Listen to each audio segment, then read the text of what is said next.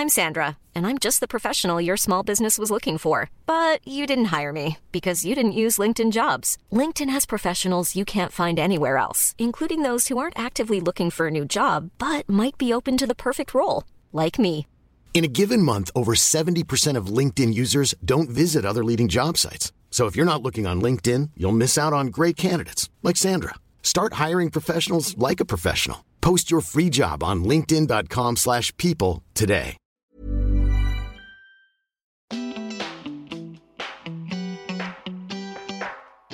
Et maintenant, que faire de cette liberté nouvelle? Pascal, Henri, Dominique, Martine, Florence et quelques autres, tous nouveaux retraités appartiennent à cette génération née dans les années 50, témoins de profonds bouleversements de société. Leurs parents sont souvent encore là et leurs enfants jamais très loin. Ils ont pour eux une belle espérance de vie, ils sont souvent en bonne santé, ont des envies plein la tête, mais aussi des questions existentielles. Comment vont-ils réinventer leur vie à la retraite? Nous les écoutons au travers de portraits en petites touches, sensibles et pudiques, brossés par l'écrivain Stéphane Daniel. De ses années étudiantes, Vincent ne garde qu'un vague souvenir. Les images qui reviennent sont plutôt celles des cafés où il venait tuer le temps, son cahier d'écolier posé près d'une soucoupe où refroidissait l'expresso qu'il faisait durer. Il y recopiait des passages entiers de ses livres qu'il admirait en rêvant d'en être l'auteur. Il cherchait le talent par capillarité. Aujourd'hui, le café fume, la lumière pénètre dans son bureau par une baie vitrée, et le givre du matin forme un glaçage pâle sur le géranium oublié sur le balcon. Ses genoux sont un peu rouillés malgré les footings qu'il s'impose, les poils de sa barbe de trois jours grisonnent, mais il a toujours la page blanche qu'il démange. Il a parfois l'impression d'être en retraite depuis le début de sa vie active. Très précisément depuis la fin de ses études d'histoire à la faculté de Tolbiac, Paris 13, lorsqu'il s'est rendu compte qu'il manquait un S à l'intitulé de sa formation. Les histoires plutôt que l'histoire. Voilà ce qui l'intéresse depuis toujours. Ses parents, un couple de pharmaciens installés dans le quartier des Batignolles, rêvaient pour lui d'une carrière d'enseignant garantie de l'emploi incluse. Ils ont réalisé que l'élan qu'il lui avait donné à grand renfort d'encouragement s'était brisé sur les bancs de l'université et ont relâché leur pression, lui offrant même quelques mois de soutien financier pour trouver sa voie.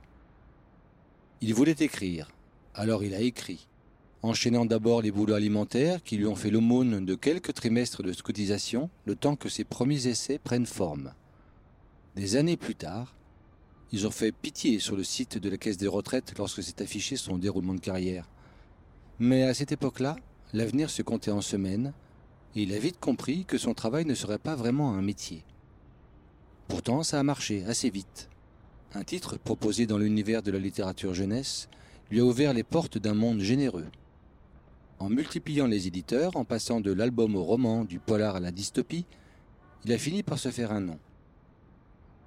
Les ventes de ses livres, plutôt honnêtes, quoique irrégulières, ajoutées aux revenus tirés d'interventions au milieu scolaire, lui ont permis de s'installer dans la durée. Quand on lui demandait ce qu'il faisait dans la vie, il ne disait plus j'écris, mais je suis écrivain. À l'occasion d'un salon, le livre sur la place à Nancy, il rencontre Charlotte, une illustratrice. Sur la place Stanislas, il lui dit qu'il aime ses dessins, elle lui dit qu'elle aime ses livres. Ils s'installent ensemble dans un appartement du 20e arrondissement transformé à l'étage en atelier.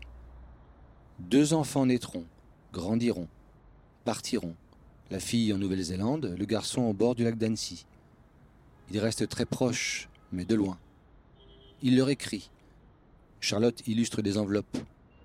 Comme elle a beaucoup de talent et que certains facteurs ont du goût, ses lettres n'arrivent pas toujours à destination. Vincent a ouvert ses droits à la retraite et a vu très peu de différence avec avant. Il ne sait même pas quand elle a commencé. Qu'est-ce que ça pourrait bien changer? Sa passion ne lui permettrait pas de vivre et il ne peut pas vivre sans écrire. Parmi tous les métiers qui nourrissent mal leur homme, il a choisi le plus beau. Il était libre, de son temps, de bouger, de rester, solitaire au besoin, en compagnie de ses amis auteurs souvent.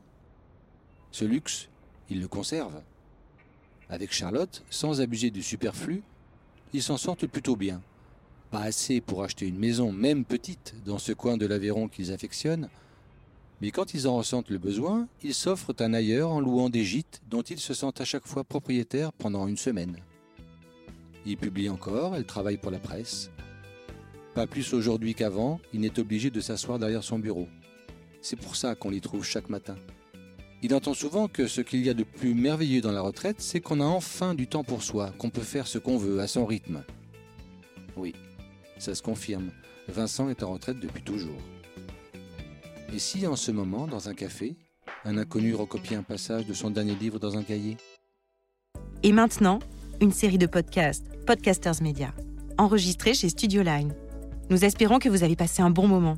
Si c'est le cas, surtout n'hésitez pas à le faire savoir à vos proches, copains, collègues, voisins, amis, parents. Bref, à tous ceux que vous aimez ou estimez. Vous pouvez aussi le dire sur Insta ou Facebook et nous mettre 5 étoiles sur l'application Apple Podcast. Les étoiles nous donnent des ailes. Enfin, écoutez-nous, réécoutez-nous et donnez-nous de vos nouvelles sur notre site www.podcastersmedia.com. Onglet Contact. À très vite.